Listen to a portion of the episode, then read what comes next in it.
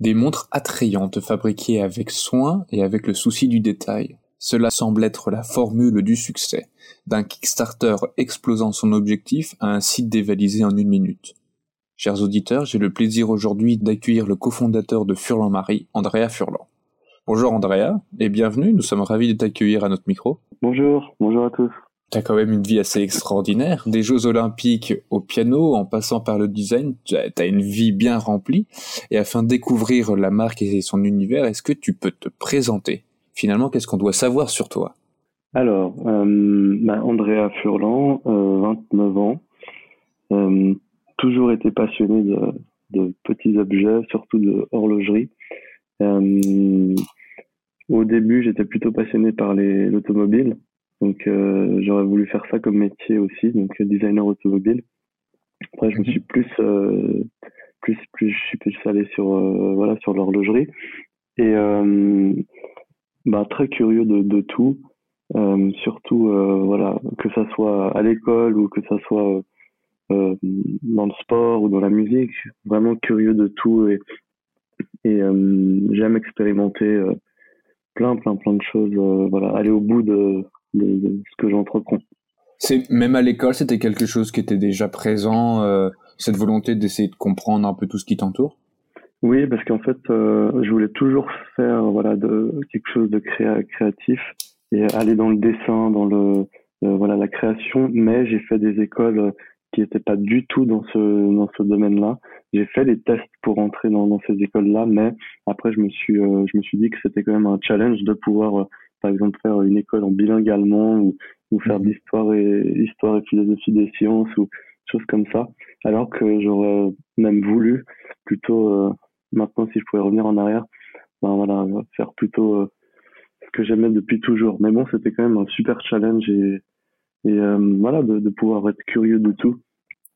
Et, du coup si T'as as fait, as fait entre autres des études de design, mais est-ce que tu peux nous dire un peu ce que tu as fait avant pour comprendre un peu euh, ton background, comme on dit en anglais?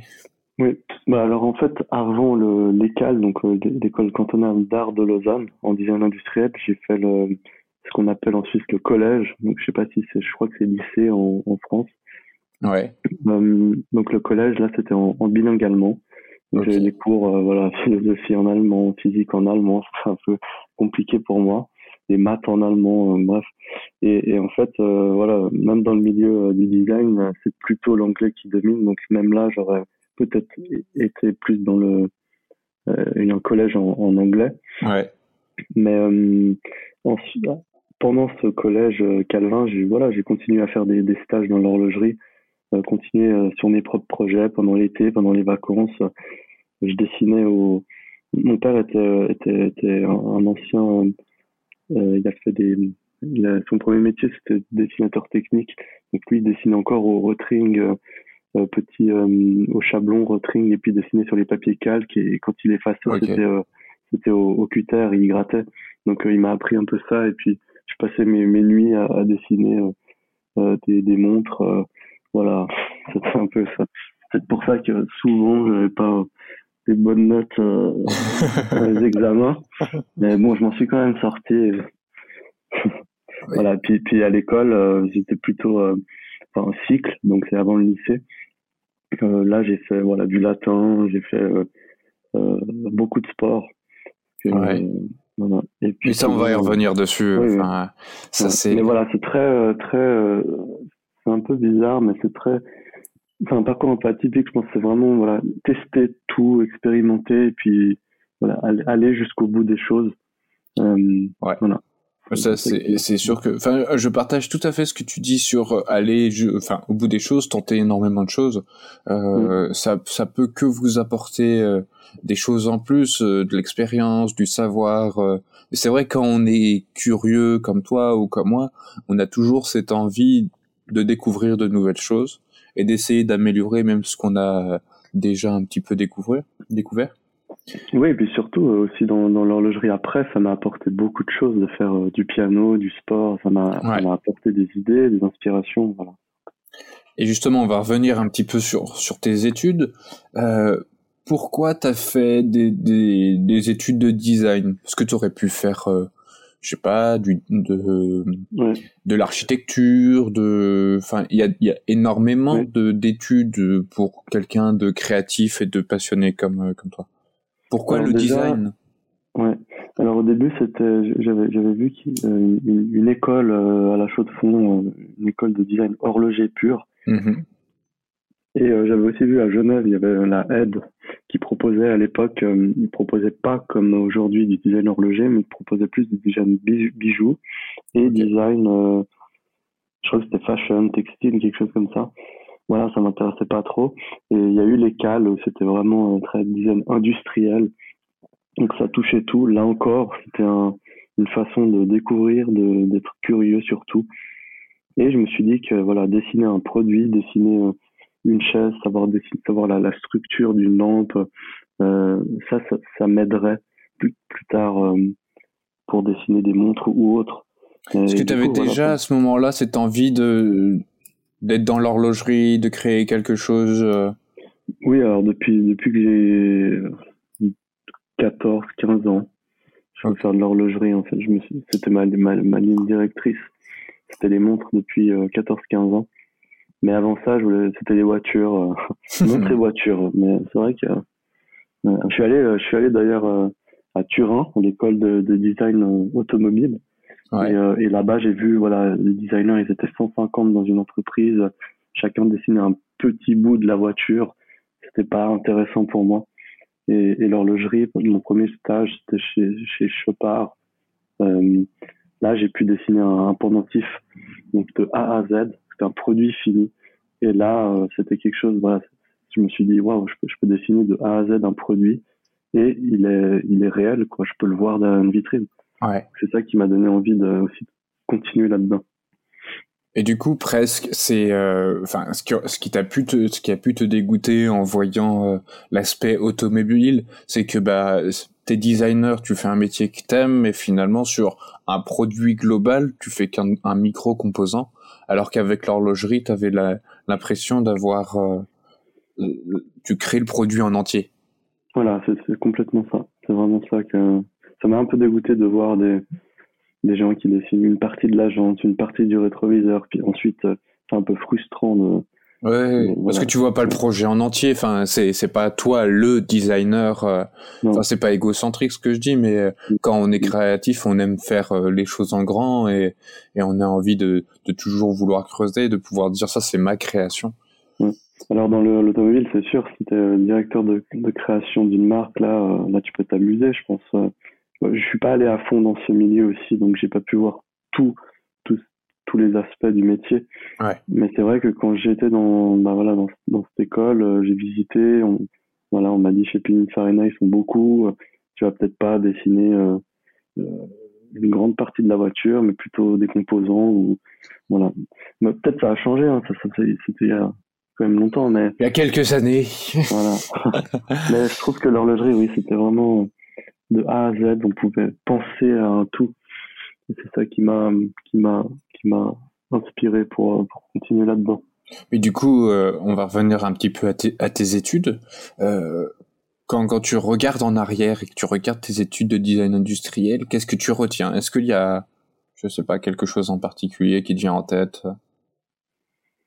Euh, La liberté d'avoir pu dessiner des objets comme des lampes, des chaises, des snowboards, des, réfléchir à, l'aspect, pas que au produit, mais à l'environnement qui est autour du produit, à la réflexion, que, enfin, se mettre à la place du client, réfléchir justement, euh, euh voilà, euh, le client il va voir cet objet, comment on doit le, mettre en valeur, comment, pourquoi est-ce qu'on met une hanse ici et pas là, toutes ces réflexions autour du, du, client, autour de, la personne qui va voir le produit, tester, toucher. C'est un peu ça qui m'a ce qui, qui m'aide aussi dans, dans, la vie de tous les jours là maintenant, euh, c'est de pas réfléchir qu'au produit, mais réfléchir à son environnement, aussi bien le, le, le packaging, très important, l'expérience client, l'expérience utilisateur, le, le c'est vraiment voilà réfléchir à, à, à, tout ça autour du produit. Ouais.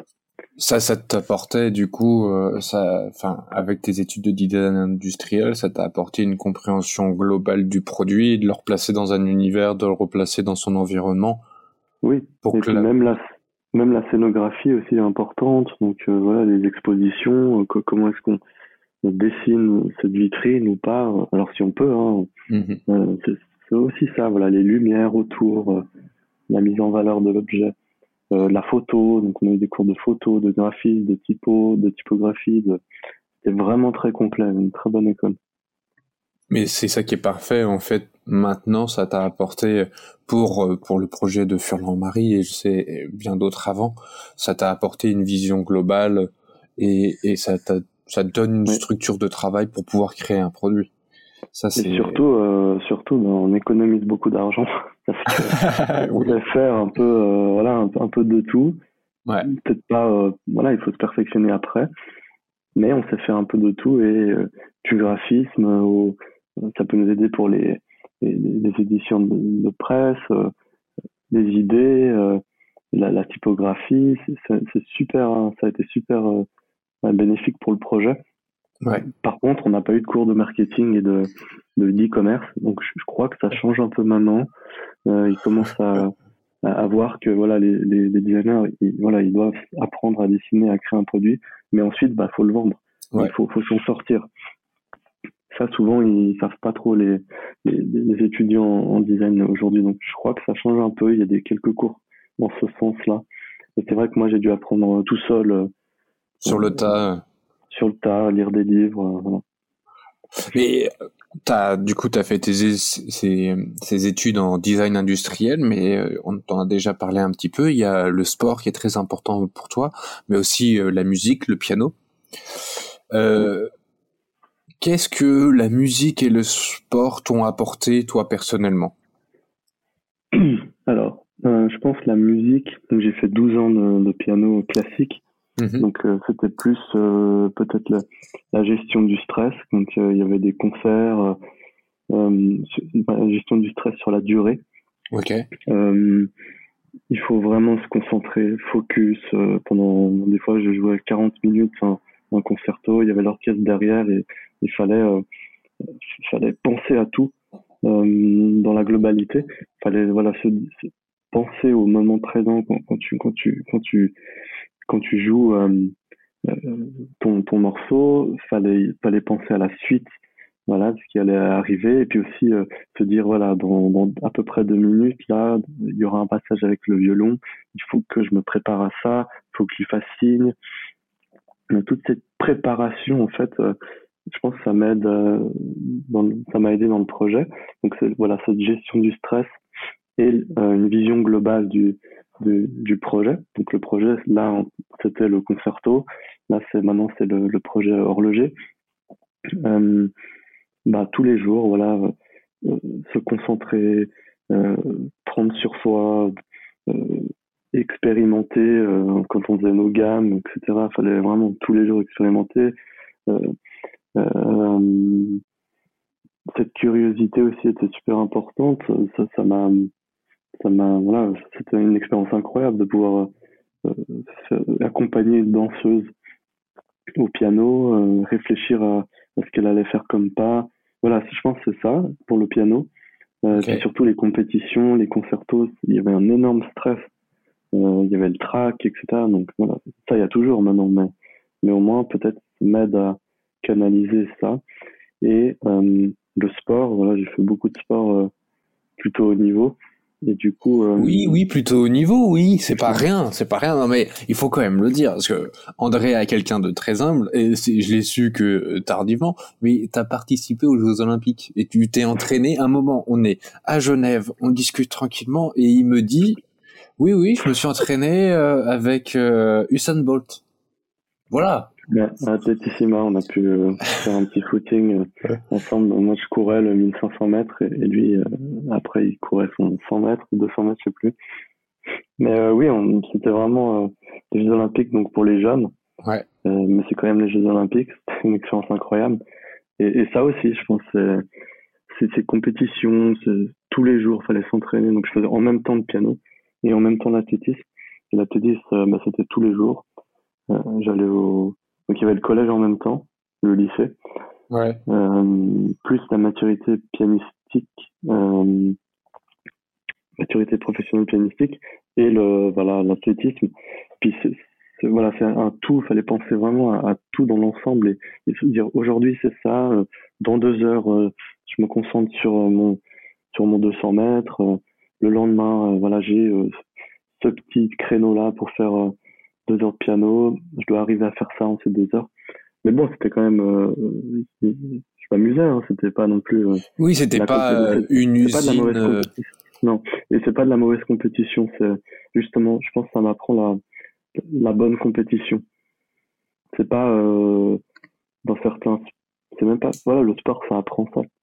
Ça apprend des, des valeurs où tu restes humble, honnête, tu fais ton ton taf, tu tu t'avances et, et bah voilà, si ça vient pas maintenant, ça viendra peut-être plus tard ou ça viendra jamais. Ils, voilà, ils vont courir toute, toute leur vie en, athlétisme, ils vont jamais gagner une course ou hmm. voilà, c'est comme ça. Mais tant qu'ils prennent du plaisir, eh bien, c'est le plus important, ouais. C'est le plus important. Donc moi, c'était vraiment un, un, amusement. Je m'amusais, j'avais mon groupe d'amis en athlétisme on voyageait, on, on faisait des compétitions ensemble, les relais. Donc voilà, le relais aussi. Quand tu as 3 fois 1000 mètres ou 4 fois 400 mètres à faire, tu, tu passes le relais, le témoin, faut penser à l'autre, faut, faut lui donner en, en main propre euh, d'une certaine manière. Ça, aussi, c'est de y penser. Et je pense que ça m'aide dans la vie de tous les jours. Ce que je trouve, tu, tu me dis si je me trompe, hein, ce que je trouve très intéressant avec euh, ton expérience dans la musique, dans l'athlétisme, mais aussi dans le design, c'est que euh, as, ça t'a appris beaucoup de choses à la fois sur toi et ce qui se passe autour de toi. Et mhm. aussi, je, je trouve que ce qui est très intéressant avec la musique et le sport, c'est que si tu fais une erreur, bah en fait, ça va se voir très vite. Tu sais, c'est, quand tu veux t'améliorer parce que t'as as cette conquête de toujours vouloir faire mieux, mais qui est qui est saine. Euh, au piano, si tu rates une touche, ça va s'entendre. Euh, euh, au sport, si tu vas rater quelque chose, bah, ça va se voir. Et ce qui fait que c'est c'est des éléments de la vie qui sont très intéressants parce que ça te permet assez facilement de savoir ce qu'il faut améliorer pour pouvoir progresser. Ce qu'on ne trouve pas forcément dans une, on va dire, dans une vie euh, normale où bah, tu vas en cours puis tu vas chez toi. Tu vois, ce, schéma très classique. Et puis surtout, euh, bah, tu te prends des vents euh, presque tout le temps, quoi. Les, les gens sont, sont assez des requins, quoi. Même dans l'horlogerie, bon, encore plus. Mais euh, même dans le sport, le piano, ils, te démontent assez facilement pour essayer de te déstabiliser. Donc ensuite, tu, genre, soit, voilà, après, c'est comme dans l'horlogerie avec les critiques, bah, tu, tu prends sur toi et, et puis tu avances. Tu as une ligne. Euh, voilà. Je pense que c'est super intéressant aussi d'avoir pu avoir ce, ce ces, choses-là dans l'athlétisme et de les ressentir. Ouais. Et après, voilà, quand tu les ressens dans la vraie vie, tu te dis, ok, c'est bon, je sais comment on peut réagir. c'est bon, j'ai déjà eu euh, le coup de vent, c'est bon. ouais, les gens qui, voilà. Est-ce que tu... Bon, c'est bon, je vous ai déjà entendu. oui, ça c'est sûr. Est-ce que tu peux nous raconter les JO Parce que c'est c'est pas tous les jours qu'on voit. Déjà qu'on a la possibilité de voir quelqu'un qui a participé à des JO et qui peut nous les raconter. Comment ça s'est passé? Est-ce que tu peux nous raconter un petit peu? Parce que je trouve que c'est un élément important pour comprendre Furlan-Marie, mais aussi te comprendre toi. Alors, euh, donc déjà, il fallait faire les minima, donc c'est les pour intégrer l'équipe suisse. Ouais. Et je crois qu'il y avait, bon, sur le, moi j'étais spécialiste du 800 mètres. Donc les 800 mètres, faut savoir, c'est deux tours de stade, donc deux fois 400 mètres, mais donc euh, il faut avoir une, une super euh, super endurance, mais aussi un super sprint, parce que hmm. c'est tout le temps du sprint. Pendant deux tours, c'est du sprint. Il faut savoir gérer, super stratégique, parce que quand tu pars, ben déjà, tu peux partir sur la ligne de l'intérieur ou sur la ligne de l'extérieur, et il faut savoir aussi gérer ça, parce que quand tu pars depuis la ligne de l'extérieur, tu vois pas les les, les, les coureurs derrière toi, hmm. tu pars euh, en premier. Donc il faut gérer ça. Euh, et quand tu pars en, sur la première ligne, donc à l'intérieur du stade, là, il y a huit, huit lignes, euh, quand tu es à l'intérieur, ben, tu vois tous les gens devant. Et tu te dis, quand, quand il y a le start, euh, toi tu te dis oula faut que je sprint. Ouais. Mais en fait, ce que tu sais pas, c'est que le, le, le, le stade il tourne, le, le, tu vois le premier virage. Ouais. Et après les gens se, se rabattent sur la première ligne. Et là, si tu sprints trop fort, ben voilà, tu, tu te dis, es trop essoufflé. Ouais. Et si tu sprints pas assez, donc voilà, c'est tout, c'est hyper stratégique le 800 mètres, comme le 400 ou autre. Euh, donc, fallait déjà gérer cette, se faire une petite stratégie. Donc, euh, moi, ce que je faisais, c'est que souvent, j'étais dans le 4-5e euh, euh, virage, au niveau du virage, 4-5e position, ce qui est plutôt une très bonne position. Mais au début, bah, tu pars premier, deuxième, après, tu pars en, dernier aussi. Et puis, petit à petit, si tu gagnes des courses ou si tu es assez fort, ils te mettent plutôt en ta troisième et la cinquième, ça dépend de ton temps. D'accord. Voilà, c'est pas voilà. Et puis ensuite, ben, le premier virage, le, premier 400 mètres, on le faisait assez rapidement, mais on, se jaugeait un peu tous, on se regardait, euh, on se sentait, c'était vraiment, euh, fallait, fallait se suivre. Et surtout, ben, quand tu te rabats, euh, t'es à la, t'es à la queue leu. Donc mm. tu cours, voilà. Et si, tu veux dépasser quelqu'un, eh ben, juste de se déplacer d'un mètre sur la droite, quand il y a le virage, au bout de la course, tu fais 5-10 mètres de plus que les autres. Hmm. parce que tu t'es juste décalé. Et, et, là, tu te dis, euh, faut aussi gérer ça. Donc, dans les virages, fallait dépasser peut-être sur la ligne droite et ensuite se rabattre pour les virages. Euh, et puis, bah, le dernier tour, c'est vraiment que du sprint. Donc, ça partait euh, assez rapidement, les 300 derniers mètres ou 200 derniers mètres. Ça dépendait de. C'était un peu un, effet de groupe, quoi. Ouais, c'est le premier qui, part et tout le monde qui suit juste après, quoi. Ouais. Après, il y avait une stratégie aussi. Bon, fallait pas. Le dernier tour, ça passe super vite. Hein. Ouais. Voilà, donc déjà ça c'était c'était important à gérer.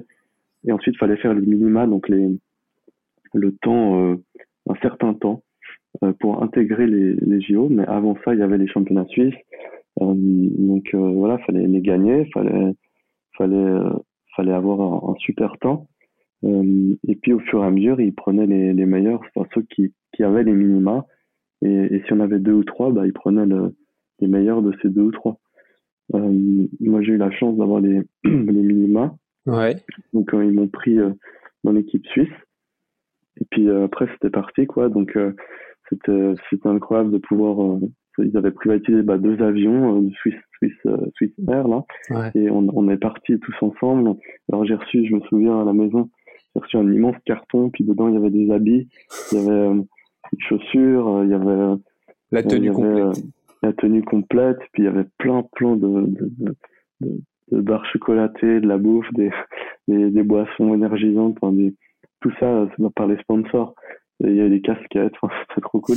Et euh, je me souviens, il y avait la, des journalistes qui étaient venus à la maison faire euh, dans la presse locale.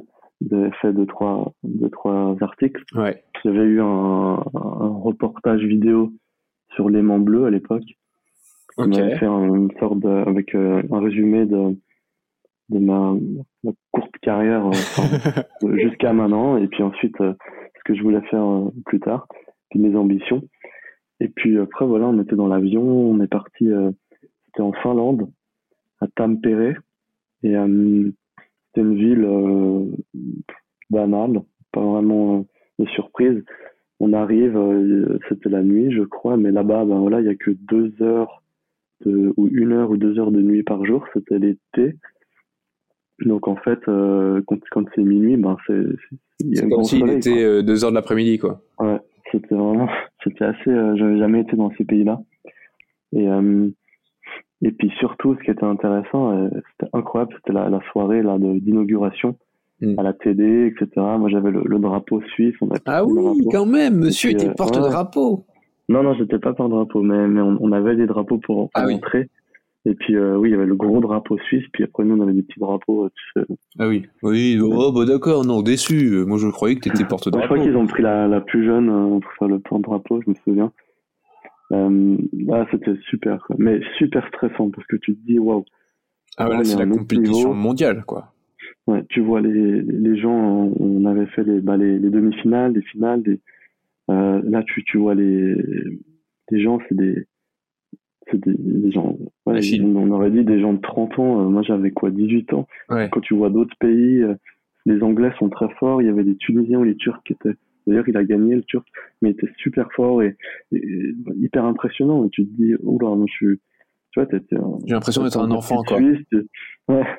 ouais, non, mais il faut pas se fier à ça parce que même euh, en compétition, quand t'as des, des, des, des, gars beaucoup plus baraques que toi, euh, beaucoup plus forts, t'as l'impression qu'ils sont forts, mm. mais, mais en fait, quand tu cours, tu, des fois tu les dépasses quoi. Voilà tu parce que tu ça, voilà donc ça aussi ça aide pour, la vie de tous les jours. Tu tu t'arrêtes pas à la première euh, impression et t'avances et, tu te dis ok on verra ce qu'il a dans le ventre ou on verra on verra ce que ça donne plus tard. Faut pas s'arrêter à sa première impression. Ça aussi ça aide et hum, voilà après moi j'étais super stressé euh, j'ai pas fait un énorme euh, score là-bas. Euh, j'étais quoi, 26e, je crois. Euh, c'était, c'était bien, mais c'était pas. J'ai, un peu voilà mal géré la course. Surtout que ça partait très très vite. On était tous stressés. On savait pas comment on allait se, on allait partir. Donc ils sont partis comme des lapins et moi j'ai suivi, mais, mais après ils sont encore partis plus vite. Donc sur les 200 derniers mètres, là voilà j'étais un petit peu.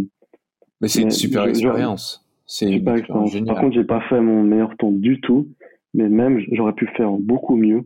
Mais je sais pas, le stress. Euh, bah oui, mais c'est une première expérience. Euh, l'autre, ah euh, il, va au JO, je comprends. T'as tout le monde qui aurait les pétoches et qui voudrait même pas sortir de sa chambre. Et toi, t'es es sur le sur le terrain à courir. Et oui, bah c'est normal. Ah non, ça c'est incroyable expérience. Je vais pas cracher dessus, hein, ça c'est sûr. Ah non, mais c'est génial. Ça me manque aussi, tu vois.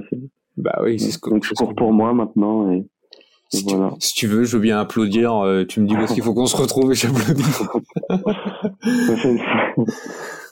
ouais. Il y a, il y a aussi, euh, on va rester sur l'expérience, on va arrêter un petit peu euh, l'athlétisme et la musique. Moi, ce qui m'a beaucoup remarqué, enfin, ce qui m'a beaucoup frappé, t'en as parlé un tout petit peu au tout début du podcast, c'est, c'est les expériences que t'as.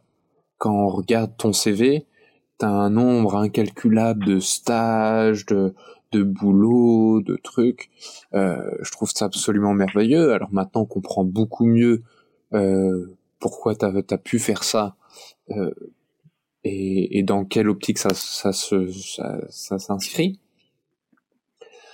On remarque aussi beaucoup que dans ces dernières années, t'as créé des choses, des, t'as été entrepreneur quand, tu regardes tes, tes activités que tu as créées dans le design, etc., et que tu regardes ce que tu fais aujourd'hui avec Furlan Marie, qu'est-ce qui te plaît dans l'entrepreneuriat?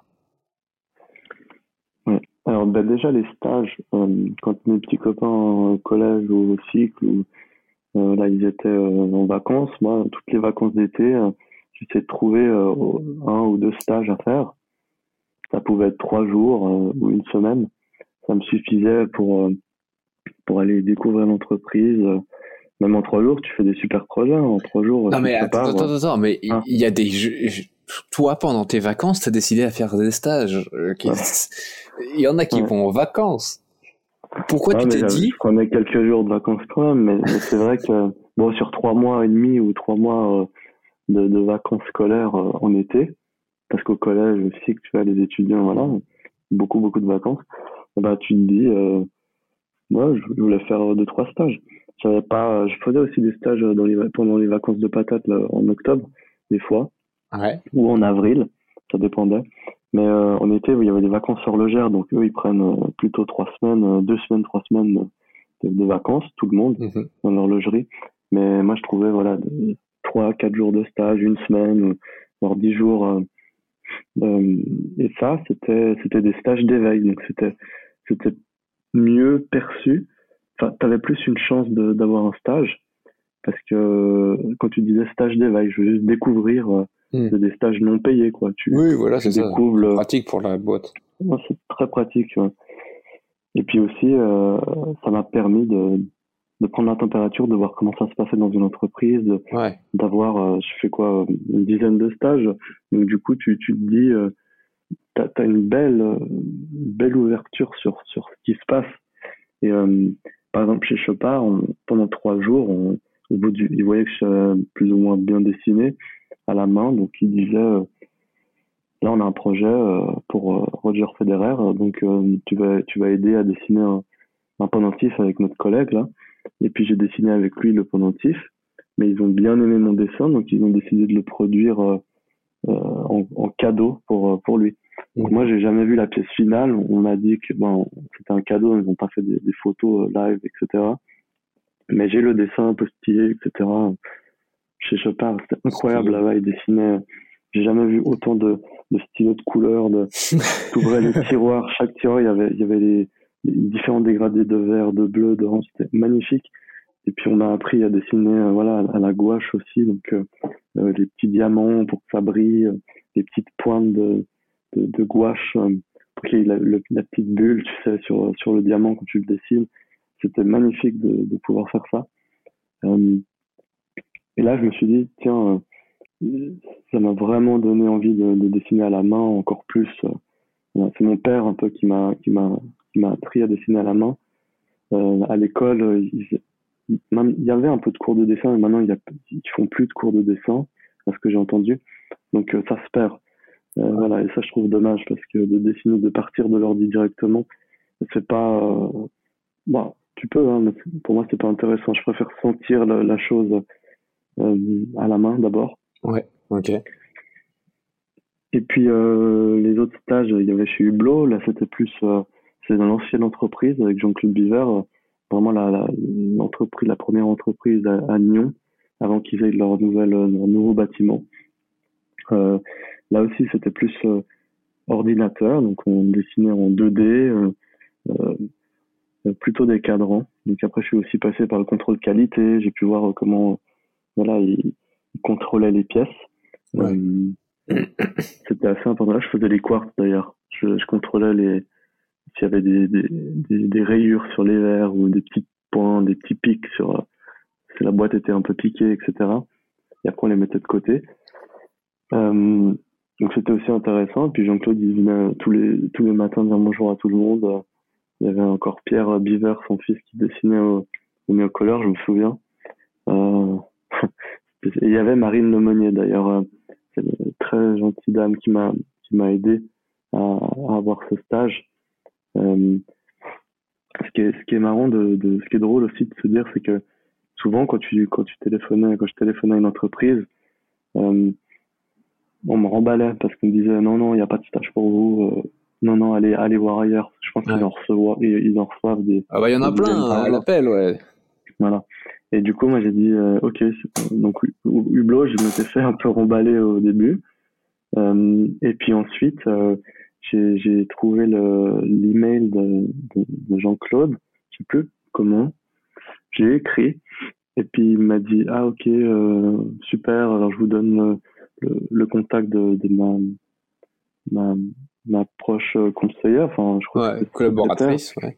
collaboratrice, c'était euh, Marine Lemonnier d'ailleurs, et, et c'est elle qui après euh, m'a aidé à obtenir le stage chez Hublot. Donc, en gros, voilà, j'ai téléphoné au, au, à la personne la plus importante au lieu de passer par le secrétariat. Et, ah, ah, ah. et ça, je, je m'étais fait souvent emballer euh, euh, dans les secrétariats des, des, grandes marques. Ouais. C'est une bonne technique. Après, faut, ouais. Et puis avec Jean-Claude, des fois, on se donne des nouvelles. Euh, voilà. J'étais allé le voir en, en béquille euh, à Baselworld, je me suis avec mon père. Qui, mon père m'a amené partout, que ce soit en stage ou, ou, ou, ou au salon. Euh, incroyable, vraiment. Il partait le matin en voiture, il m'amenait à la chaux de fond, il venait me rechercher le soir euh, quand je faisais mes stages là-bas. C'était vraiment, je les remercie ça, C'est une chance gigantesque. Mais justement, ouais. de, de toutes ces aventures-là, alors déjà, très chers auditeurs, euh, vous avez pu remarquer une chose, c'est que il y a le coup des stages où on a affaire à Andrea qui fait des stages alors qu'il aurait pu très bien juste profiter des vacances, mais ça montre sa volonté de de connaître, de chercher, de s'améliorer, de creuser cette curiosité débordante qu'il a. Mais si on revient un peu à l'entrepreneuriat, euh, qu'est-ce qui te plaît dans l'entrepreneuriat? Alors, euh, expérimenter, Ouais. La curiosité, euh, vraiment, c'est vraiment libre, quoi. Tu, tu peux. Euh, après, il faut avoir les moyens derrière, mais, mais c'est vraiment. Euh, bah, c'est une aventure, quoi. Moi, c'est ça qui me plaît. Comme l'athlétisme, je savais pas où j'allais, euh, le piano, euh, et puis surtout, l'entrepreneuriat, c'était. je me suis lancé parce que j'ai toujours eu envie de, de, faire quelque chose, de voler mes propres ailes, de, de créer quelque chose. voilà. Mon père était comme ça aussi. il avait son premier premier job de dessinateur, dessinateur technique et puis ça gagnait pas assez à l'époque et il m'a dit je veux je veux je veux proposer un meilleur avenir pour mes enfants donc il s'est lancé et puis il a créé une, une, entreprise c'était dur au début pas de salaire etc c'est ma mère qui qui payait et petit à petit ça ça a fonctionné et c'est cette volonté là je pense qui m'a aussi euh, m'a aussi inculqué et, euh, et le fait d'avoir souvent été euh, frustré dans les entreprises parce que il peut pas tout proposer. Tu vois, tu étais un jeune designer, euh, les gens ne te prennent pas souvent au sérieux. Et du coup, ils te disent, euh, tu as les designers seniors ou, les, les patrons euh, département média, marketing, ils te disent, non, non, moi, moi, je sais ce que je fais, ça, c'est une mauvaise idée, c'est moche, déjà, pourquoi tu dis c'est moche? Faut, il faut que tu un peu ton propos. c'est ça. Il y a plein de, plein de choses comme ça. Et, du coup, tu es frustré. Tu te dis, mince, je n'ai pas pu aller jusqu'au bout. quoi. C'est encore euh, une fois euh, le trade, tu, tu, commences un trade, puis c'est l'autre qui le finit. Euh, c'est ça, ouais. Alors que là, dans l'entrepreneuriat, justement, tu allais pouvoir faire tout de A à Z comme tu le veux. Ouais. Alors tout seul, voilà, heureusement qu'il y avait aussi mon partenaire. On est deux dans l'équipe. Ouais. Tout à fait et ça depuis le début. Et Elise, ce qui est super, c'est qu'il dessine euh, incroyablement bien aussi euh, à l'iPad. Euh, il ah dessine à la main. Ouais, il, est, il dessine, il peint. c'est un art, franchement, incroyable. Puis le, trait qu'il a, le trait de crayon qu'il a, c'est super. Et il a des belles idées. Des... Donc on est vraiment une belle équipe. on dessine ensemble. C'est ça que je voulais aussi. Deux créatifs qui se sont retrouvés, quoi. Ouais. C'est fou. Et lui, il a plus le côté, il est un peu collectionneur aussi d'art et d'horlogerie. Donc, euh, il a le goût aussi des, des, belles choses et il aime aussi le vintage comme moi et, mhm. et, et, créer aussi. Et puis, euh, il vient du Moyen-Orient, donc euh, ça aide aussi pour, pour, pour comprendre un marché, comprendre les traditions, le milieu, comment les gens évoluent. C'est pas du tout la même chose là-bas. Et puis euh, voilà, bon, avant ce projet, c'est vrai que bon, je pense qu'on va en parler plus tard, mais c'est vrai que je suis parti en Asie pour avec mon sac à dos hein, pour. Euh, ça, c'est génial. Non, mais on va en parler un tout petit peu euh, assez assez rapidement parce qu'après j'ai j'ai une question. J'ai d'abord une première question et je pense que pour y répondre, on va parler de l'Asie. C'est qu'est-ce qui a fait que tu t'es dit, tu vois, allez, c'est parti, je lance ma marque? Parce que c'est, t'as as vraiment un avant, un après. T'as as un truc où tu peux y avoir pensé des années avant, avoir voulu, etc. Mais il y a un moment donné où il y a ce mouvement de bascule. Euh, mouvement alors bon déjà ça se fait depuis euh, je pense mais ouais je voulais travailler dans l'horlogerie ça c'est sûr dans le design horloger après je me disais voilà les grandes marques Rolex Patek c'était incroyable je, voulais j'aimerais être là-bas etc après j'aurais peut-être pas eu la même liberté euh, d'ailleurs chez Patek ils m'ont pas pour un stage, ils ont dit non parce que il fallait à l'époque euh, écrire une lettre manuscrite, puis ils, analysaient ça par un, un, graphologue, il paraît. Donc euh. C'était un peu bon, un petit aparté. Mais euh, euh, toujours eu envie de, de créer quelque chose. Ouais. Je voulais créer une marque, ça c'est sûr. Je savais pas aussi avec qui, si c'était seul ou pas. Et euh, voilà, mon grand-père, c'était vraiment ça aussi, le déclencheur de, de cette, un peu cette inspiration horlogère, c'est qu'il portait tout le temps sa, sa vieille montre et il ne l'enlevait jamais. Et puis moi, je la, je la prenais pour la dessiner euh, euh, à la main quand j'étais chez lui. Et puis il m'a donné une layette aussi d'horloger euh, d'époque de son ami. Et dedans, au début, j'avais pas trop fait attention à ce qu'il y avait dedans. Puis un jour, je m'intéressais à l'horlogerie, j'ai ouvert les tiroirs. Et il y avait plein, plein, plein de, de mouvements horlogers, de, de, c'était des mouvements le coultre, euh, des répétitions de minutes, des, des, outillages d'époque, mais incroyable cette layette. Et ça, c'est aussi ce côté un peu, voilà, je me, je me suis beaucoup intéressé aux, années 40-50 parce que dans ce, dans ce, ce, cette layette, c'était vraiment rempli que de ça. Mhm. Ça m'attirait vraiment le, j'ai pu voir que, voilà, les, comment c'était fait, j'étais avec ma loupe, là, je regardais des vis, des, des, les platines, les petits les biseaux, comment c'était fait. Voilà, c'est un peu ça depuis mes 15 ans, ça, ça baignait là-dedans. Après, je m'en suis servi comme table de chevet, mais euh, jusqu'à y retourner après, des années plus tard. Mais et voilà, chez Dominique Renault, je pense que ça c'était le déclencheur, c'est que pendant mes 4 ans chez Dominique Renault, c'était une expérience incroyable. On n'était que 4 aussi dans le dans le dans l'équipe. On a créé cette montre à la BR01 mhm. avec Dominique. euh, donc ça aussi c'était un projet fou et compliqué. Et là, à un moment donné, euh, raison personnelle et aussi euh, on ne s'entendait pas vraiment sur certains points avec euh, certains membres de l'équipe. Euh, j'ai toujours aussi voulu dire à Dominique, je voulais peut-être créer quelque chose, que ce soit avec lui ou ou, ou, tout seul, ou ailleurs. Autre. Ouais, puis même je, lui dire voilà, je peux me mettre à 50% ou 80% et puis peut-être créer quelque chose, essayer au moins. Mhm. Mais lui était très ouvert. C'est sympa de sa part. Ouais.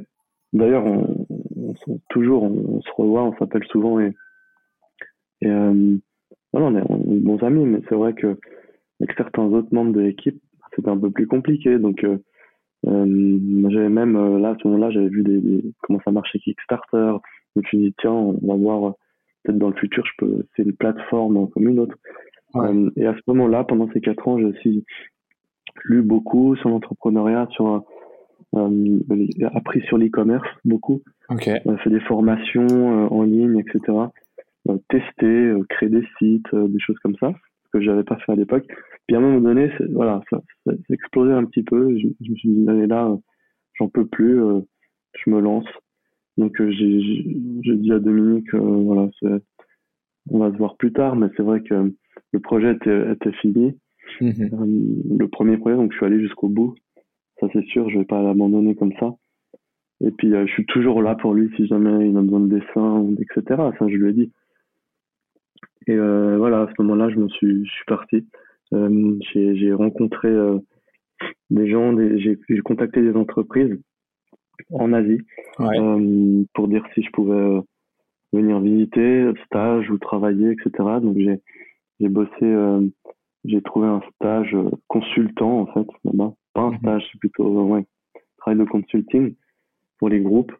Donc je me baladais, je faisais des visites de de, de manufacture, d'usine. D'usine. J'ai vu beaucoup d'horreurs et beaucoup de bien. De belles choses. De belles choses aussi. ah ouais, les gens là-bas, ils, ils, bossaient euh, par terre euh, sur le sur le sol. Il y avait les CNC par terre dans le sable. Et puis ils usinaient des pièces là-dedans, ensuite ils les polissaient n'importe comment, ils les lançaient dans une boîte. Bon, alors il y avait ce genre de fournisseurs-là. Et d'autres fournisseurs, c'était euh, c'était magnifique quoi. Ouais. Aussi, euh, il y avait un amour du produit, il y avait quelque chose. Oui, alors ça, ouais, et puis il y a des experts, il y, des, il y avait des experts Seiko dans certaines boîtes, c'est incroyable de pouvoir discuter avec eux, des maîtres horlogers mmh. là-bas. Donc euh, voilà, il y a, il y a Chine et Chine, il y a Asie et Asie. Il faut vraiment ouais. aller sur place, euh, voir. Euh, j'ai fait, euh, j'ai fait quoi, sept mois là-bas, en moins d'un an. Je suis allé un peu sur Los Angeles aussi pour, pour l'e-commerce, voir quelques tips. Et là-bas, justement, en Asie, j'ai pu rencontrer des gens comme Filippo Loretti ou tu vois la marque mm-hmm. que j'apprécie pas voilà pas forcément au niveau de la qualité de finition ou quoi que ce soit mais c'est la démarche que parce que lui il a fait un, un Kickstarter bah, je crois que c'est le top 2, euh, top 1 ou top 2 de Kickstarter de tous les temps, mais c'était à l'époque, vraiment, euh, euh, c'était il y a très longtemps. Donc ça marchait, c'était différent. Maintenant, c'est très compliqué de, de refaire la même chose. Ouais. Et surtout, je voudrais pas faire la même chose parce qu'il y a des quantités énormes et contrôle pas la qualité. Euh... Voilà, c'était vraiment. Euh... Mais j'ai pu, app... j'ai pu apprendre. Là, il m'a dit, euh... j'ai pu avoir quelques bons conseils de personnes euh, qui ont monté des marques très connues d'ailleurs là-bas, mais euh, qui, qui, qui se, des, des self-made man aussi là-bas, euh, ils, se sont lancés tout seuls. Et j'ai pu avoir des, des bons conseils, les, les, livres à lire, surtout pas peut-être prendre des, des, agences de marketing. Donc j'ai entendu tout là-bas. J'ai entendu oui, il faut il faut 200 000 francs si tu veux faire au minimum pour créer un Kickstarter, pour faire la pub, etc. Je dis oula, moi j'ai je n'ai pas tout cet argent-là. J'ai rien du tout. c'est pas ça. Euh, et puis, euh, et puis je voulais le faire autrement. Donc je pense qu'il y avait moyen de le faire autrement, ouais. de manière plus humaine, pas de balancer des pubs partout. Euh, du moins au début, voilà. Et ça marche plus comme ça maintenant, ouais. je trouve. Euh, donc j'ai pu avoir des très bons conseils et surtout des, voilà des mises en garde sur certains points si on monte un Kickstarter ou, ou autre une campagne de, de, de précommande, de financement. Donc euh, ça, ça m'a beaucoup aidé pour euh, quand je suis revenu en Suisse. Oui, parce que du coup, tu avais, cette avais cette expérience en Asie où tu savais que, euh, enfin, tu connaissais les fournisseurs qu'il fallait aller voir si tu avais envie de, de, lancer un projet avec des mouvements asiatiques. Tu avais cette expérience aux États-Unis avec des gens qui ont déjà fait beaucoup de choses dans l'e-commerce, etc. En fait, pendant ces sept 7 mois, une année, tu as pris de l'expérience. Ça valait, euh, ça a valu. Euh, les meilleures écoles. ouais, les meilleures écoles. Non, vraiment, des conseils euh, hyper pointus sur très importants, puis des mises en garde sur plein de choses. Et ouais, non, ça c'est sûr. Après, moi, voilà, comme je viens du, depuis mes 15 ans, je bosse dans l'horlogerie, j'avais aussi pas mal de contacts, des, des gens avec des collectionneurs à qui je pouvais même euh, parler, euh, montrer un projet. Il y avait aussi Ahmad qui était au Moyen-Orient. Mhm. Pendant tout ce temps, on dessinait aussi ensemble, mais depuis longtemps, on dessinait des choses. On avait une idée de calendrier perpétuel au début, euh, assez compliqué, tout, tout suisse. Donc ça, ça fait entre la faute de fond et Genève, mais, mais, il fallait des investissements énormes, on les avait pas. Et, c'était voilà. Quand on s'est dit, quand je suis revenu, il y a eu le Covid, tu vois. Mhm. Donc euh, quand je suis revenu, c'était vraiment une période Covid. On était tous les deux coincés. Voilà, bim. On était tous les deux coincés euh, chez nous, moi dans ma chambre, lui dans sa chambre. Et euh, on s'est dit, euh, qu'est-ce qu'on a sous la main? J'avais la layette d'horloger, d'esprit un peu vintage. J'avais découvert les, les boîtiers Borgel à l'époque que j'adorais avec le fond décagonal. Mhm. Puis j'avais toujours eu un rêve, c'est de se dire qu'est-ce que j'avais eu la chance de les rencontrer, de, rencontrer ces artisans de l'époque. Ouais. Eh ben, euh, qu'est-ce que ça aurait donné aujourd'hui avec les technologies actuelles, etc. Puis on voulait pas partir aussi sur un, un mouvement asiatique chinois, tu vois. On, voulait le mecha quartz, c'est Seiko, c'est japonais. On, on s'est dit, ok, peut-être au début on va on va aussi créer quelque chose comme ça. Peut-être pas du mécanique suisse. Euh, déjà, on n'avait pas les moyens aussi. Et mécanique suisse, après, le, le prix de revient aussi est, assez important. Un chronographe suisse, euh, voilà, c'est important comme, comme première pièce. Donc, est-ce qu'on commence là et on avait cette idée de faire du méca quartz Ce mouvement n'existe plus en Suisse. Euh, ça a été inventé avec la crise, à la suite de la crise du quartz. par les, Japonais et les Suisses un peu en même temps. Et du coup, le, celui à qui appartenait ma layette, c'était euh, un des locaux, un, un des piguets euh, euh, qui, qui a potentiellement inventé le méca quartz? Je me suis dit, tiens, il y avait le coultre et piguet à l'époque qui, ont, qui ont inventé ces, mouvements mécaniques quartz. et c'était assez intéressant l'histoire en fait. Et puis avec une petite touche de François Borgel dedans, puis de se dire voilà où, on, en serait euh, où on serait Furlan-Marie euh, aujourd'hui si euh, on avait pu rencontrer ces gens, faire un projet avec eux, parce qu'il faut savoir que Borjal, Tauber, ils, ont créé des, des boîtiers extraordinaires pour des grandes marques, quoi. Ils ont créé pour Patek, pour Movado, pour, pour plein d'autres. Et souvent, les, les, les, mêmes boîtiers se retrouvaient chez, chez, chez, chez des marques différentes. Mmh voilà, donc c'est de se dire, si on avait existé il y a 40-50 ans, on en serait aujourd'hui. Et euh, ça, c'est le premier euh, point, euh, le premier chapitre de notre histoire. Ok. Et puis voilà, la prochaine sera, sera aussi suisse, donc mécanique suisse. Ok. Et on va petit à petit, on va, essayer de créer des, des, montres intéressantes, toujours avec cette même attention du, du détail, pousser certaines limites. Ouais. Au niveau de la production. Et surtout, ben, comme je viens du milieu plutôt design industriel, euh, penser aussi aux, fournisseurs, aux fabricants, euh, à la machine. Et par exemple se dire voilà pour avoir moins de problèmes ici ou au niveau de la production de masse, comment est-ce qu'on peut optimiser le produit en créant peut-être un petit étage par-ci, une, différence de finition là, ou comment intégrer certaines parties à la boîte pour que au niveau machine, au niveau voilà tout tout se, se fasse bien et puis après que que tu aies un produit euh, que tu sois satisfait, que tu n'aies pas trop de problèmes de, finition et de qualité. Donc ça, c'est très important. Puis on a aussi une équipe euh, là-bas qui, qui gère le, le contrôle qualité. J'ai un partenaire euh, partenaire fournisseur là-bas avec qui je, je bosse pour d'autres marques. J'ai un, un, studio de création. Mm-hmm. Donc avec Dominique ou autre, on a, je faisais des rendus aussi 3D pour les autres. Donc euh, création, voilà, création 3D, développement et, et rendu photoréaliste 3D, euh, ça, ça nous aide beaucoup pour euh, aussi faire comprendre aux fournisseurs ce que vous voulez faire, etc. Ouais, donc on est assez rapide hein, si on veut passer du, du dessin, du dessin à la 3D au prototype imprimé 3D plastique. Et ensuite, on pense aussi un peu à la technique à l'intérieur et voilà, on, on essaie d'aller assez rapidement sur sur certaines choses qui nous aide. Ouais. Maintenant qu'on a compris un petit peu euh, bah, comment tu as, fait ce passage de je n'ai pas créé Furlan-Marie à j'ai créé Furlan-Marie et tes, inspirations, mhm. euh, il y en a peut-être qui vont nous écouter et qui ne connaissent pas Furlan-Marie quand et euh, alors on les invite à aller se rendre sur tes, soit sur ton site soit sur les réseaux sociaux pour voir mhm. déjà à quoi ça ressemble quand, quand ils vont voir tes montres, qu'est-ce qu'ils doivent savoir? Tu sais, les deux, trois petits tips en mode, bah, voilà. Ben, ils doivent savoir que euh, les photos, par exemple, qu'on montre, euh, euh, par exemple, on était étonné de ne pas faire trop de Photoshop, tu sais, certains... ouais, le plus naturel possible. Ouais, et surtout le, le produit qu'on sort. par exemple, qu'on a fait nos prototypes, les gens croyaient que les prototypes, on les avait fait en Suisse. Ouais. Et qu'ensuite, la production de masse, on la fera en Asie. Ouais. Ils diraient, oui, on peut pas avoir la même qualité, c'est impossible.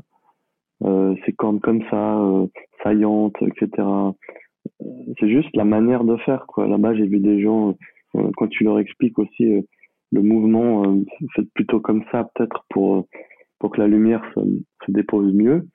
Même par exemple en 3D, quand tu, 3D, euh, il y a des outils qui existent pour euh, analyser les courbes et la lumière euh, par différence de chaleur, tu, tu, analyses une surface en 3D. Mm-hmm. Et ça, ça aussi, si tu l'as fait bien en 3D, moi je pense que ça a un impact sur la, la machine. Je suis pas sûr, mais, mais je pense que si tu crées déjà une 3D bien faite, euh, en analysant un peu ça, je pense que le produit sort peut-être un peu mieux, je sais pas.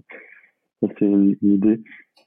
Mais euh, voilà, c'était un peu marrant de se dire, euh, les gens critiquaient déjà avant, de, avant le Kickstarter. Euh, oui. puis il faut, faut, savoir aussi que le Kickstarter n'est pas du tout ça, c'est pour les gens qui peut-être veulent créer un, un, un, Kickstarter C'est une super plateforme si on n'a pas de encore le, le site qui est, qui est, créé, le système de précommande, etc.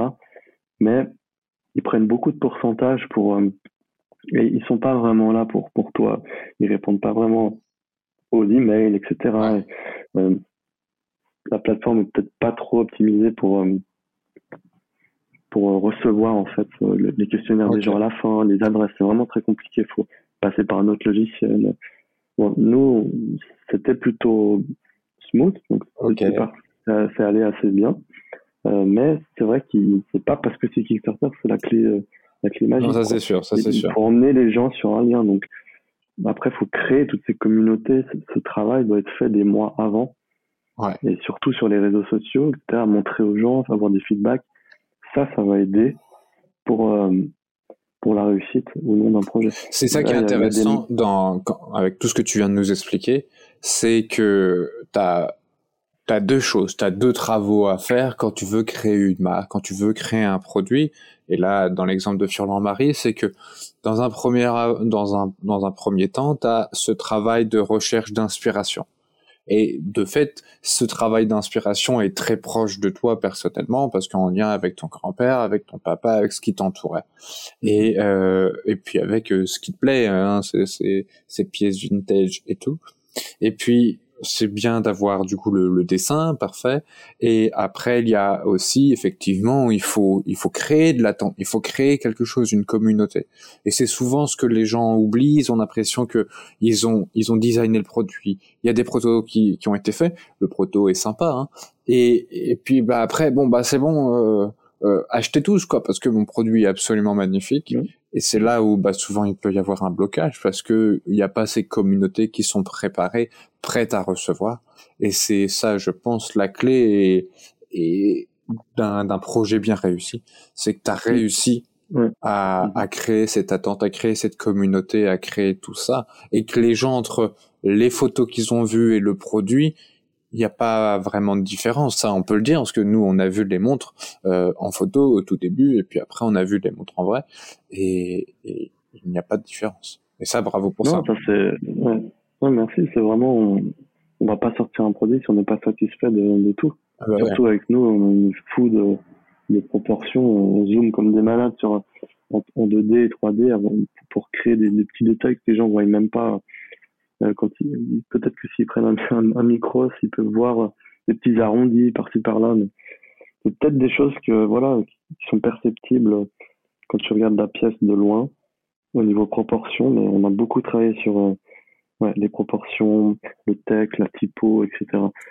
Ça c'est absolument génial, non vraiment. J'invite les gens euh, qui, qui n'ont pas encore fait l'expérience d'aller sur ton site, d'aller sur les réseaux sociaux pour essayer de capter euh, bah, tout ce travail là en amont qui a été fait.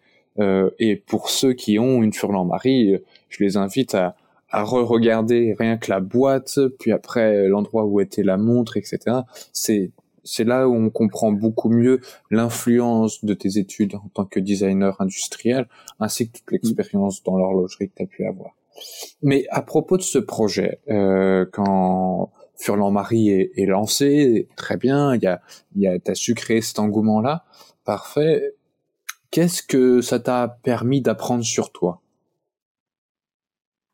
Euh, ben que on peut bosser 16 heures par jour sans, trop fatigué. Non, non, mais c'est, bah, c'est, en fait, c'est, je pensais pas que ça allait être autant, euh, qu'il y ait autant de succès. Ouais. Parce qu'on a le, le truc fou, c'est que n'avait pas de budget marketing comme euh, les grandes marques ou autres. T'as fait avec les moyens du bord Avec les moyens du bord. Euh, mon, mon père euh, joue dans le film.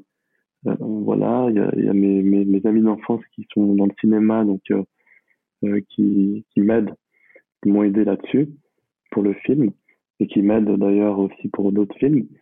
Il y a ma mère qui m'aide, etc. Ma, ma fiancée qui, qui m'aide aussi beaucoup, qui m'a aidé pendant deux ans. Euh, c'est vraiment. Et puis Ahmad aussi, oui. qui m'aide aussi. Donc c'est vraiment. On n'avait pas. Voilà, quand on a, quand on a contacté les, les, agences de marketing, ils nous ont dit euh, Oui, alors nous, on peut vous aider, euh, mais c'est 100 000 dollars. Donc là, on était là, ah bon? Et on savait pas du tout.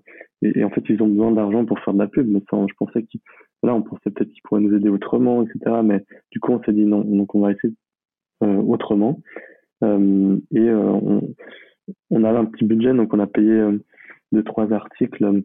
parce qu'au début, voilà, certains médias ne, prennent, c'est que des articles sponsorisés au début. Mhm. Surtout pour les Kickstarter, parce que voilà, ils en, ils en reçoivent, je pense, des dizaines par jour. Euh, Kickstarter était plus un challenge pour moi, pour, pour nous. C'est vraiment de se dire, euh, on va tester cette plateforme, voir vraiment ce que c'est, ce que ça vaut. Mais après coup, on, s'est dit, on aurait pu peut-être faire euh, sur notre propre site, en précommande. Euh, ça aurait, je pense que ça aurait été, voilà, ils n'auraient pas pris les 8% ou plus de, ça nous aurait évité de, voilà. de perdre un, petit peu d'argent, on va dire. On a perdu, euh... ouais. Mais, euh, voilà, on, on, a créé cette communauté, on a fait un, un clubhouse, on a, on a parlé aux gens avant, on a montré à beaucoup de, de collectionneurs la pièce. Euh, on, et puis on était très transparent. On dit où c'est fait, sur le site c'est marqué, hein, il y a un paragraphe sur la, la transparence de, de, la montre, les composants, ils sont faits.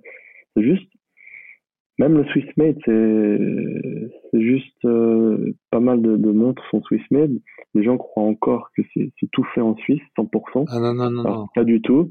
Et il faut aussi dire, euh, mais ça c'est bon, surtout les gens du Moyen-Orient aussi, ou, ou, ou, Amérique, souvent ils croient que voilà, Swiss Made, ah c'est pas fait en Suisse. Euh, euh, mais qui pensaient que c'est ça aussi, c'est un travail de d'éducation, tout à fait. D'éducation, pour vraiment expliquer. C'est pour ça que même pour une montre suisse euh, ou Swiss Made, on, on, le mentionnera où les composants sont faits, les gens savent ce qu'ils achètent. Et, euh, et, voilà, je pense qu'il faut juste euh, communiquer, être transparent et, et, ah non, ça c'est sûr, c'est votre clé, la transparence. Mhm. Ça c'est absolument génial. Pendant des années, les gens n'ont pas été transparents. Donc... Ouais. Toi, t'as as, as, enlevé un peu ce, ce, ce rideau et présenter l'entièreté du projet. Et du coup, en fait, d'une certaine manière, ce que tu as pu apprendre sur toi euh, grâce à ce projet-là, qui est loin d'être terminé, parce qu'il y a encore plein de choses sous le pied que tu vas nous présenter petit à petit, c'est à la fois l'importance de l'entourage et, euh, et que finalement, on peut faire aussi de grandes choses avec euh, des petits moyens. Oui, alors après, j'ai eu la chance d'avoir eu cette expérience créative tu vois, cette, euh, background, d'éducation euh, dans le design, création, graphisme, typo. Euh, voilà, on peut presque tout faire. Donc, je pouvais ah faire des projets même de A à Z. et bien, voilà, j'avais les clés en main pour faire ça. Et, puis tu l'as plutôt bien fait. Oui, mais, merci. Mais ce que certains n'ont pas vraiment parce qu'ils doivent faire appel à des agences. Et, voilà. et puis c'est cher, hein, des agences de design, de marketing. Et souvent, ces agences-là ne sont même pas allées aussi euh, en Asie ou ailleurs, en Europe, euh, voir les fournisseurs. Euh, donc souvent, c'est des emails aux, aux fournisseurs. Est-ce que vous pouvez faire ça? Est-ce que vous avez ça en stock, etc., etc. Alors que non, il faut aller sur place, il faut dessiner sur place, il faut leur expliquer. C'est là où tu te rends compte. Ouais. C'est là où Après, il y a plein, plein de bons fournisseurs. Faut juste. Bah, il faut les trouver, tout à fait. Il y a ce, ce travail de sourcing euh, qui est très important. C'était un, un, job très important de, de devoir. C'était un devoir, si on voulait créer une marque, d'aller sur place, voir, travailler mmh. là-bas et, et, apprendre. Apprendre, quoi. On peut pas. Euh... Moi, je veux juste faire les choses correctement. Donc, euh, proposer tu les fais plutôt euh, correctement, ça, ça, ça. Non, mais aller là-bas sur place, tu vois de A à Z connaître euh, bah, le produit, euh, les, gens autour, les gens qui vont créer, etc. On a parlé un petit peu euh, du, du passé, en fait, ce qui est, ce qui, les origines, un peu le, le, terreau qui a permis au projet Furlan-Marie de grandir. Euh, maintenant, on va essayer de regarder un petit peu vers l'avenir. Il va falloir que tu nous teases un petit peu. Tu l'as déjà un petit peu fait, comme quoi il y a une pièce Swiss made qui allait arriver, quelque chose en rapport en tout cas avec tout ça. Est-ce que tu peux nous en dire un peu plus avec ce qui nous attend ou pas encore euh, Il faudra. Euh, bah déjà, euh, avec la, le Kickstarter, on a, avec nos fonds, on a pu produire un peu plus de monde qui d'ailleurs sont tout épuisés. Mais oui, oui, non mais. Épuisés. mais là aussi, en fait, les gens croient que on peut produire des milliers de pièces en, en deux mois. Mais la production Kickstarter, avec les fonds qu'on avait, on, ne s'est pas dit euh, on va produire 20 000 pièces, euh, on va les vendre. C'était pas ça le but non plus. C'est qu'avec ces, ces fonds-là, on peut se développer, on peut créer d'autres projets de développement. D'accord. Et surtout, ben voilà, ça a pris 3, 4, 5 mois pour produire les pièces qu'on a vendues euh, il y a quelques semaines sur le site. On ne pouvait pas s'attendre à avoir aussi plus de 6000 followers en plus et euh, des, des, milliers d'emails en plus, des gens intéressés. Euh, on ne pouvait pas s'attendre à autant. Non, ça, Donc, euh, c'est presque impossible. voilà. J'aurais bien aimé lire l'avenir, mais c'est pas possible. non, non, non, non j'en ai pas de boule de cristal non plus. Puis même euh, si je l'avais lu, je pense pas que j'aurais produit euh, autant. Enfin, c'est pas le but, quoi, de produire autant. Le but, c'est d'être dans la création, donc c'est pour ça aussi qu'on fait des éditions, souvent des éditions éphémères. Ouais. Et c'est pour ça que la prochaine, euh, en novembre, décembre, là, on, on, finalise les prototypes. D'accord. On, optimise un peu plus aussi le produit. Il y aura un fond gravé, il y aura euh, des d'autres finish, deux, deux finitions brossées euh, sur le cadran, des cuirs euh, tannage végétal avec des matières végétales, des, choses comme ça, une optimisation du packaging aussi et optimisation des, des petites aiguilles, des, des, compteurs encore plus, encore mieux définis. Euh, voilà, peut déjà bien défini, mais un petit peu plus saillante. et, et ça, ce sera pour novembre-décembre, ce sera une précommande cette fois. Donc les gens, oui, devront attendre des mois la production, mais au moins euh, ils, en auront une ou deux. Euh, et, ils vont pas encore être frustrés de. Voilà. soit on fait ça, soit on produit là des milliers de pièces, mais il y aura des gens aussi frustrés. Mais bien sûr, euh, c'est pas grave. Qu'on ouvre le site pendant 10 jours, il y aura des commandes, j'espère. Euh, ça peut être 500 comme 10 000, je sais pas, commandes, et, et, on va produire le nombre de commandes. Après, bien sûr, il y aura des produits, par exemple la Swiss Made, euh, on, va, créer cette, montre. là, on est en train de finaliser l'optimisation du boîtier, la production du boîtier, les détails de finition bah, du boîtier et du cadran. et on va, on va créer un prototype. Donc, on espère avoir le prototype cette fin d'année ou début d'année prochaine mhm. pour ensuite le montrer et puis pouvoir euh, créer une précommande. Donc euh, ça sera la même chose. Euh, ce sera un mouvement suisse, voilà. Okay. Euh, je vous en dirai plus plus tard. tu fais bien. Garde les secrets, c'est bien aussi. du coup, attends, attends, attends, attends, attends, là, en novembre-décembre, hop, précommande, précommande d'une nouvelle pièce. Oui, ce sera un cadran bleu mais dis pas euh, tout Non, non, mais voilà. Un petit cadran bleu. Ah, oh, punaise. Il y aura, il y aura un cadran, euh, il y aura une autre pièce qui, qui, sera en édition limitée, cette fois avec une collaboration qu'on a faite, euh, qui va être annoncée. qui va être annoncée en novembre. D'accord. Avec un partenariat, avec un partenariat au Moyen-Orient. D'accord. Et ce que j'ai cru entendre, elles sont déjà toutes prévendues, mais euh, faut que je vois ou précommande, je sais pas. Ça c'est eux qui voient. Euh, puis même nous, on pourra pas l'acheter. Ah voilà, c'est pour eux. Voilà. Et euh, donc la Swiss Made, donc en, voilà, en attendant, là, on, on, a commencé le développement de la Swiss Made euh, après notre Kickstarter. Donc on va essayer de faire ça en moins d'un an. C'est quand même mm-hmm. un gros challenge, faire tout ça en moins d'un an. Ah bah plus la production des mecha euh, avec une équipe de deux. Donc, euh, je, vais, je, vais, je vais essayer de trouver, je pense, euh, maintenant une, une plus grande équipe, parce que quand même, euh, je ne peux pas faire tout tout seul. Oui, et puis il n'y a que 24 heures dans une journée, et puis à un moment, euh, il, va nous il va nous claquer entre les doigts, le pauvre André. Voilà. Claquer, non. Du coup, non, c'est génial. Des, des, des super projets qui, qui arrivent. Mais la Suisse, par exemple, la Swiss Med, elle sera tout au long de l'année. On pourra la, elle sera pas, euh, elle sera éphémère, mais mais c'est pas, euh, on va l'arrêter après la précommande.